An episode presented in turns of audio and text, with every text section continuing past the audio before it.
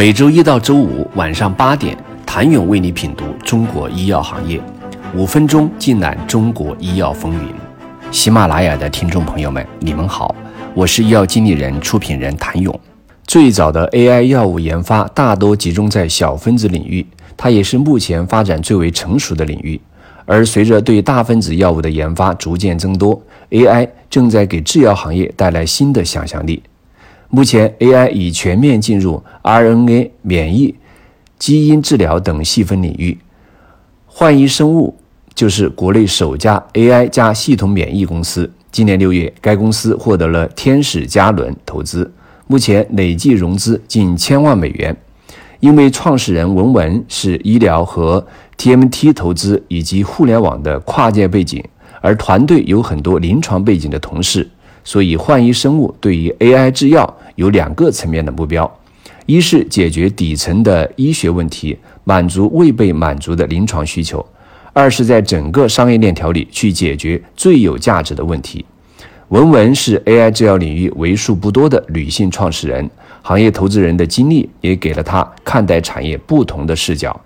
文文认为，目前中国生命科学研发最大的痛点是缺乏原始创新的生态。很多公司希望做差异化的管线研发，可如果在靶点和机制层面没有创新的话，还是要跟着热门靶点去做分子设计，很难真正做到差异化。在文文看来，新药研发中最大的难点是对于复杂生物调控网络的理解，对于适应症或者精准用药人群与靶点的匹配。传统单靶点从体外实验到动物实验这样的研发模式，使药物研发人员在药物进入临床阶段之前，无法判断它进入人体会有什么样的系统性反应，需要投入大量的时间和金钱去反复试错，成功率非常低。所以，适应症与靶点的匹配性是最需要解决的问题，而这将对药物的临床成功产生关键影响。并从源头上解决目前制药同质化的问题，结合中国的临床患者数据优势及最前沿的 AI 及生物计算技术，才有可能在源头创新上获得突破。文文为焕一选定的赛道是利用 AI 加多组学解码免疫，从生物标志物和靶点发现切入。免疫是一个庞大的调控网络，与大多数疾病都有着紧密的联系。但免疫又是异常复杂的，无法单纯凭借人为的建模去模拟整个免疫系统与疾病和药物的相互作用机制。但人做不到的事情，AI 可以做到。这种数字化的趋势在航天、半导体等行业已经相当成熟，但在生物医药领域的应用还不完全。相对于在动物身上做实验，一个利用 AI 模拟人体数据建立数字化模型做出来的假设，经过验证进入临床阶段，效率上势必会有一个显著提升。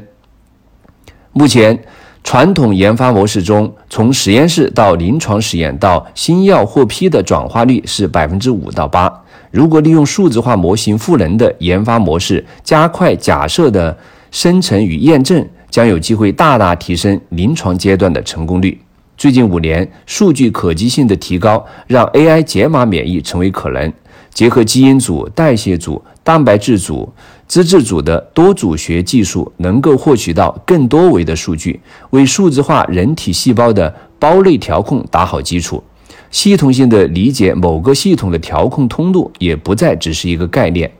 AI 加多组学技术可以帮助焕一建立更为精准的模型去探索免疫，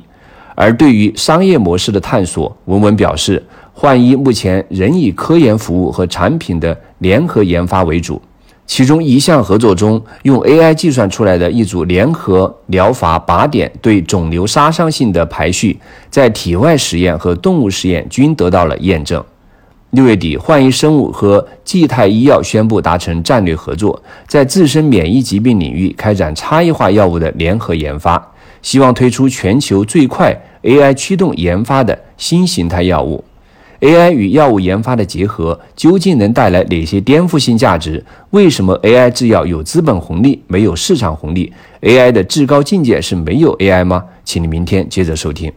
谢谢您的收听。想了解更多最新鲜的行业资讯、市场动态、政策分析，请扫描二维码或添加医药经理人微信公众号“医药经理人”医药行业的新闻与资源中心。我是谭勇，明天见。